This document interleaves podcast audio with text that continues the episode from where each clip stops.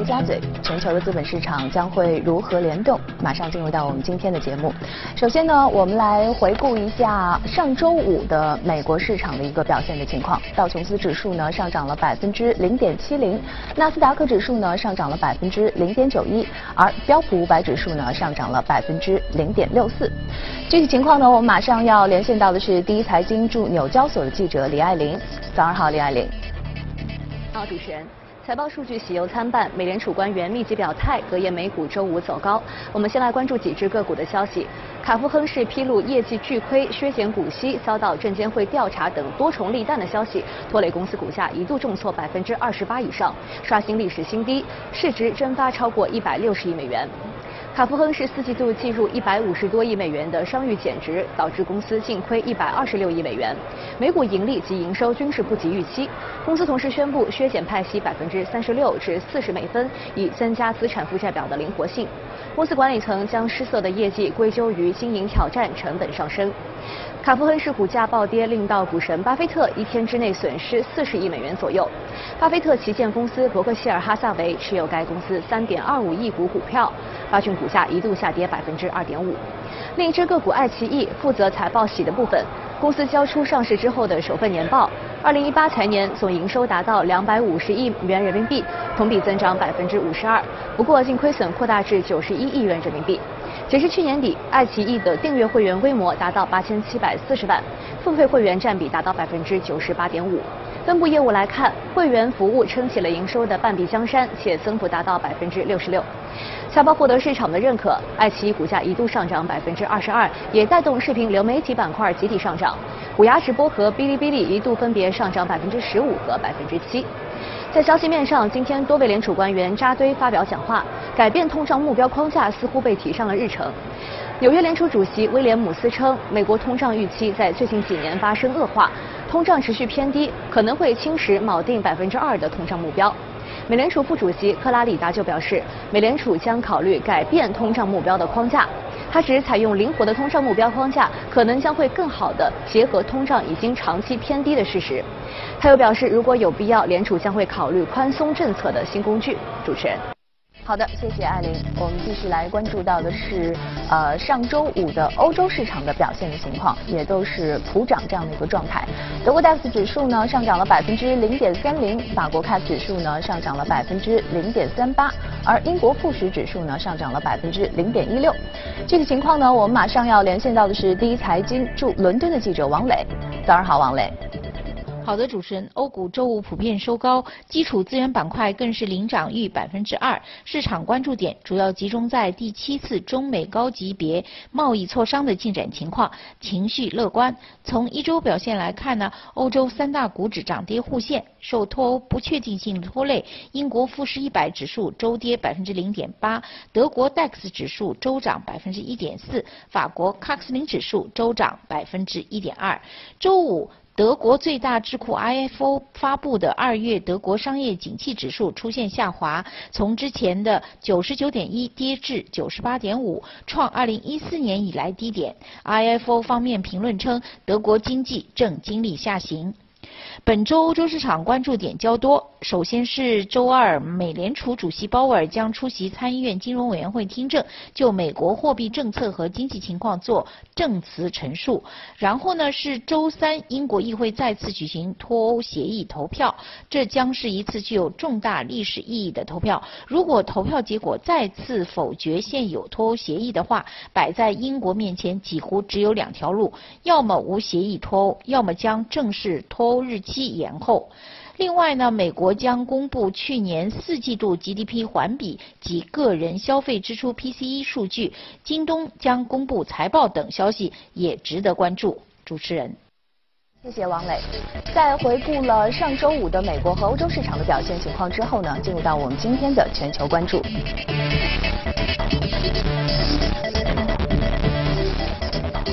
今天来到我们节目当中的是秦毅，早上好，秦毅。早上好。嗯，上个礼拜六的时候呢，股神巴菲特是发布了致股东的一封公开信。对。其实我觉得这封公开信呢，不仅是这个公司的股东非常关注啊，其实全球的投资者都非常关注。是。嗯，因为我们特别希望能够通过这封信的内容呢，去探寻和窥见这个巴菲特的这样的一个投资的这个技巧和心态啊。对。那我们今天呢，就来解读一下这封信的内容有哪些方面值得我们去关注的呢？呃，第一个的话，我觉得就是作为一个投资家，首先要爱国，第二个要乐观，是吧？因为他已经八十多岁了，是吧？那么从他的通篇这封信里的话，他也表达了对他祖国的一种热爱，是吧？从那个行动上的话，他一年百分之八十九的一个资本开支啊，我看他一年大概是一百四十五亿美金，是百分之八十九的话，先接近一百二十亿的，就是说他的一个投入全部是放在那个美国，是吧？第二个的话，我觉得一个投资人的话，你要保持一个乐观。他举了个例子，从他一九四二年，就是他十一岁开始，他已经开始进行一个投资了，是吧？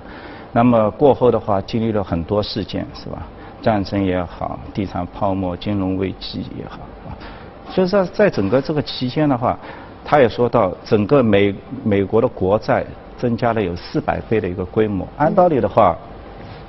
如果国债一个飙升的话，应该是通胀是很厉害的。嗯。但是呢，这个现象我们也没看到。他举了跟他黄金的一个例子，是吧？他说我一百一十四块，我投在标普五百，到现在的话我是六十万美金。嗯。啊，翻了整整五千倍。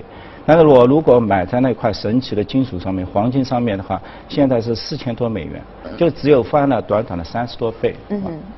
那么这显示出的话，就是你作为一个 long term 那个 investor 的话，你必须要保持一个乐观的一个态度，嗯是吧？虽然市场是有一定的波幅，有一定的一个曲折，但你要坚定自己一个持股的信心。嗯，那从这个方面是不是也来也可以说，就是说黄金这么长时间可能啊，就是增速会比较慢，那么接下来会不会也迎来它的一波机会呢？我觉得也可能是吧，因为从七十年历史的话，就是说，的确股票翻了，我看六五年它它至今的话，应该也有接近一百五十多倍了，是吧？那么通胀的话，但虽虽然的话，通胀一直收缩，是吧？但我觉得应该这么看，就是说，作为有个 equity 作为它一个呃政府在管理一个经济的话，它更加应该看重，就是说我的 debt 有时候。债务不是一件坏事，但如果你的债务拿过来，就是说不能够提升这个劳动这个生产效率。就我们只要看一点，你每年的一个虽然你的债务在上升，但如果你的一个 GDP 的一个增速是大于你的十年或三十年的这个国债这个收益率，那对这个经济是完全有效的，是一个健康的。但如果你是反过来，那你有可能你的债务真的是一个危机，是一个通胀。到目前而言的话。我们看到，美股十年国债它是百分之两点六几，是吧？但是呢，它的去年的 GDP 是三个点，那说明的话，你再举的越多，越是举债，对你整个经济是越有利。嗯。所以我们应该是从这个方面去看。当然，我觉得刚刚谈到他的一个十一岁啊，就是，就是我们现在很多中国家庭现在也开始累积了呃比较可观的一个财富了，是吧？那么这个。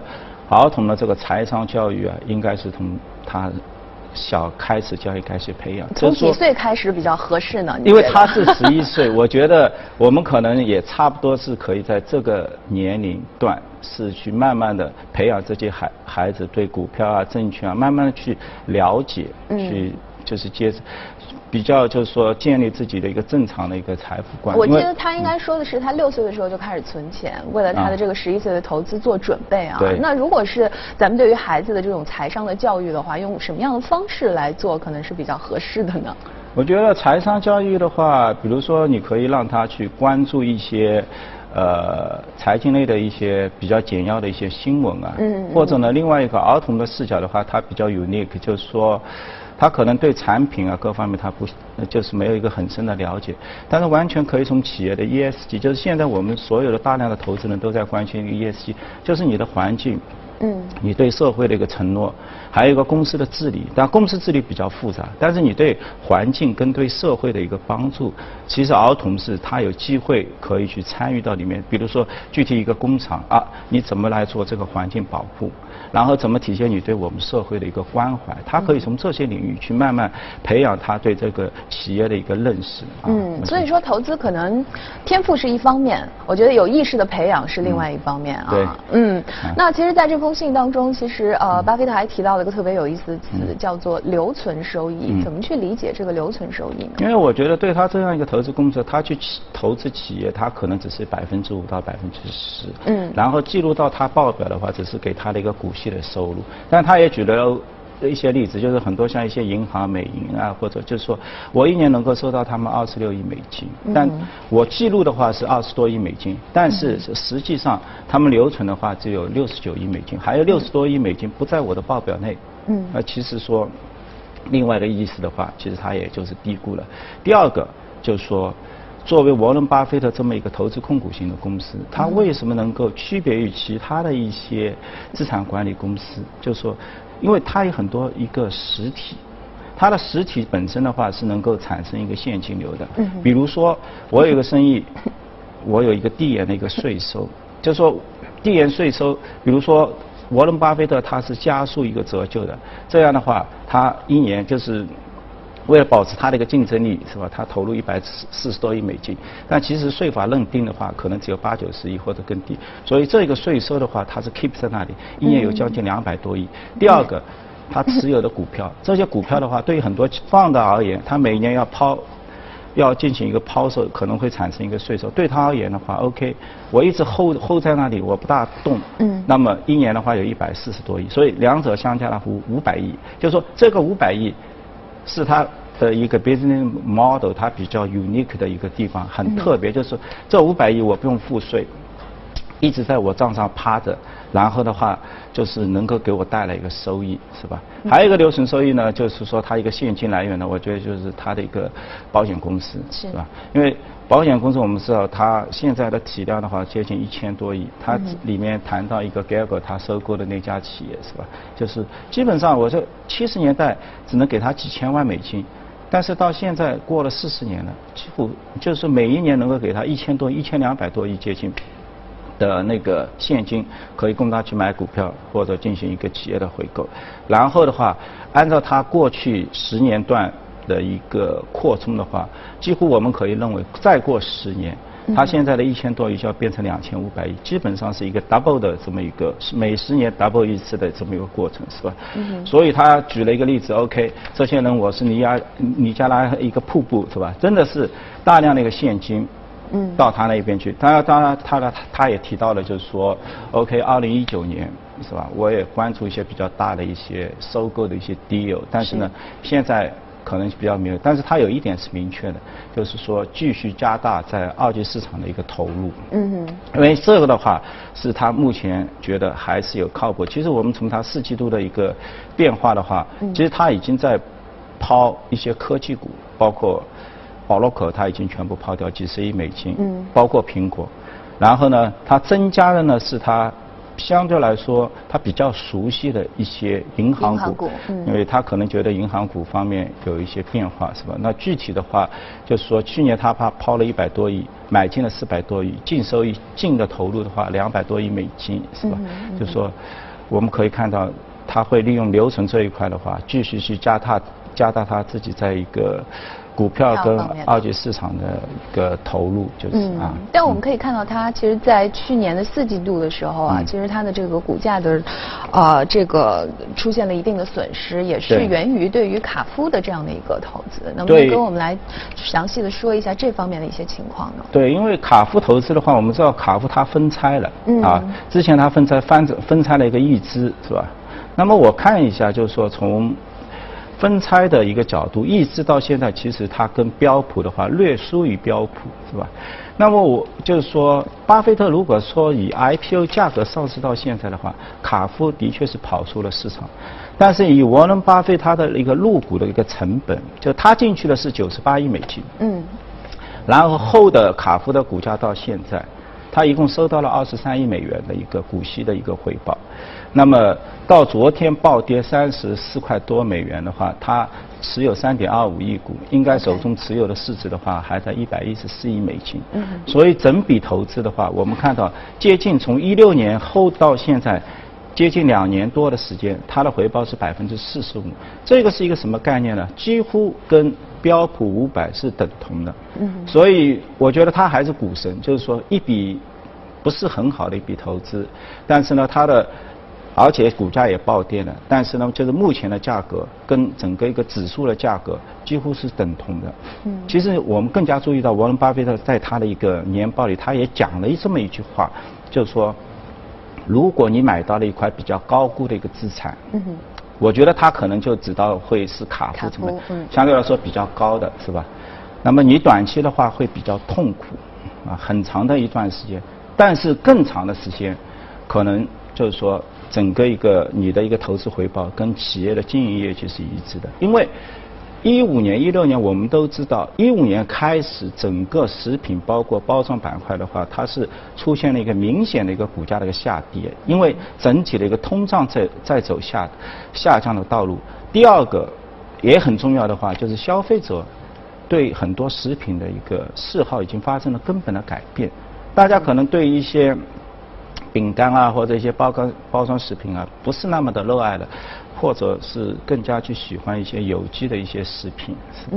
加上 Amazon 的一个推出，是吧？其实之前沃伦巴菲特也表达了对 Amazon 的一个喜爱。我觉得大家可以从这个角度，他为什么要喜爱 Amazon？其实 Amazon 的一个出现，对整体很多食品板块都是有一个非常大的一个冲击，是吧？因为他自己也承认了，我没有了解到，其实对他而言的话，对冲他的一个卡夫特，因为这些个。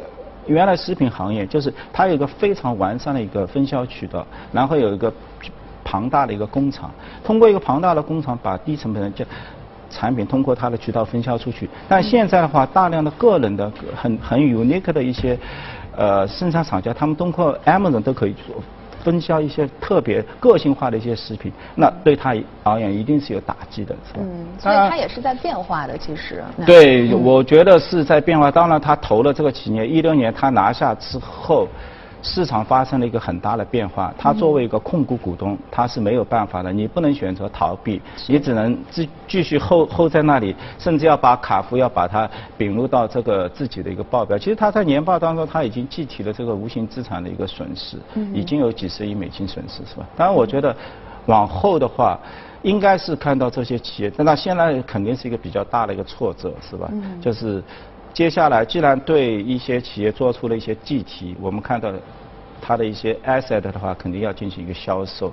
那短期的话，可能它继续包括 three G，你继续去并购，你的能力，包括你的 reputation，你的你的声誉，可能目前都会受到一些影响。大家可能对你暂时没有信心。这也就是说，周五的话反应的就是比较极端。但我觉得这两天会看到更多的。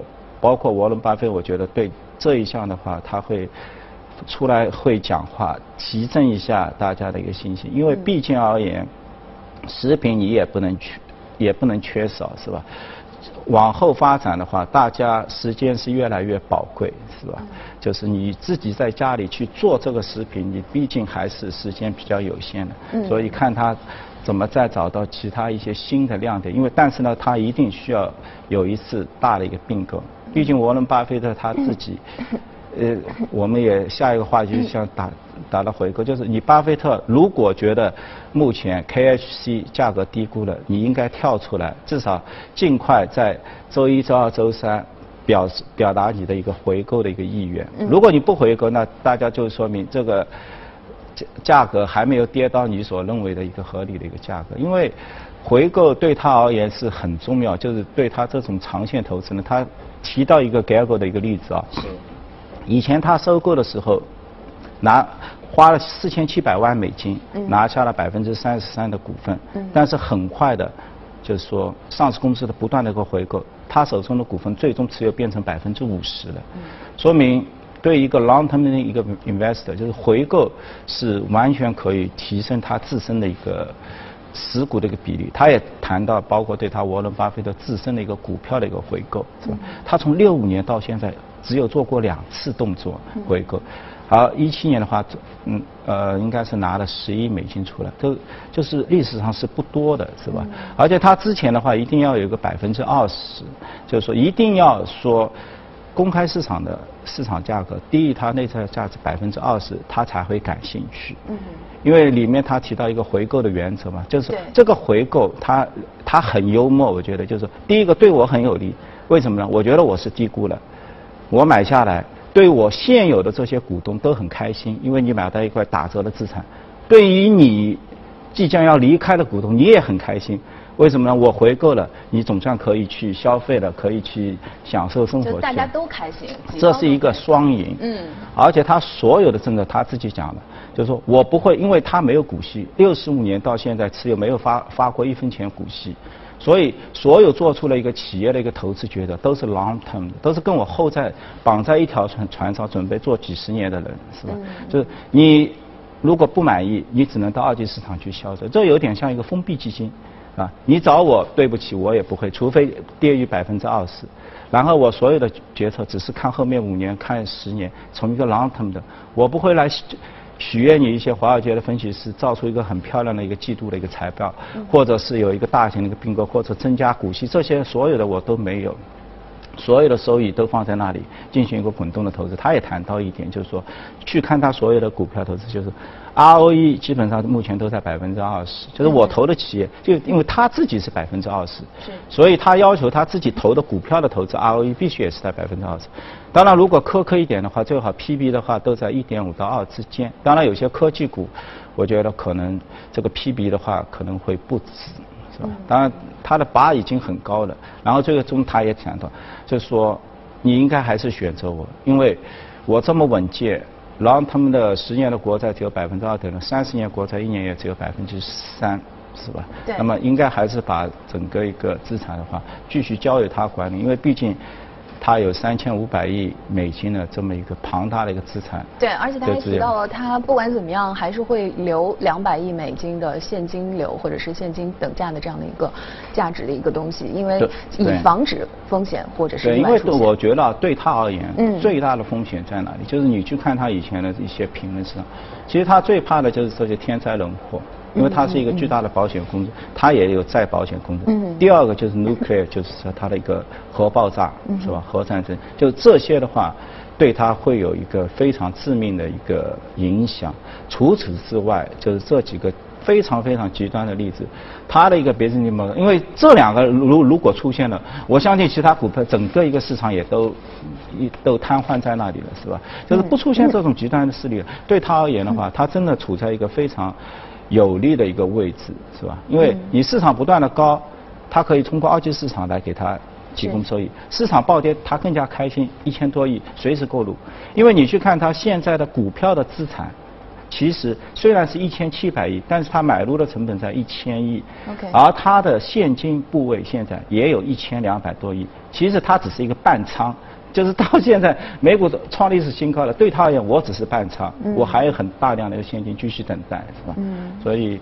我觉得他的目前处的一个位置，应该是他历史上应该是他最好的一个时期啊。嗯，所以就是乐观同时谨慎是他的这样的一个投资的策略啊。我们也希望就是投资者呢，能够从他的这封致股东信当中呢，能够收获到一些属于自己的这样的一些投资的建议。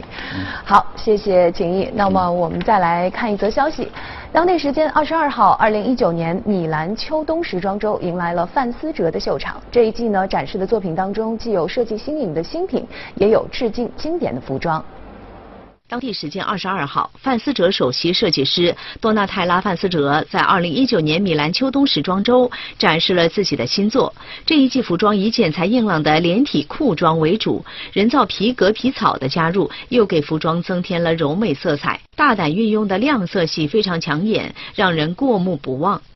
此外，模特还展示了多套黑色系巴洛克风格的礼服裙，这是在向一九九四年范思哲经典走秀致敬。眼下，意大利威尼斯狂欢节正在如火如荼的进行当中。当地时间二十三号，狂欢节的其中一项活动——盛大的玛利亚庆典如期举行。让我们一起去看看。二十三号，威尼斯举办了盛大的玛利亚庆典游行。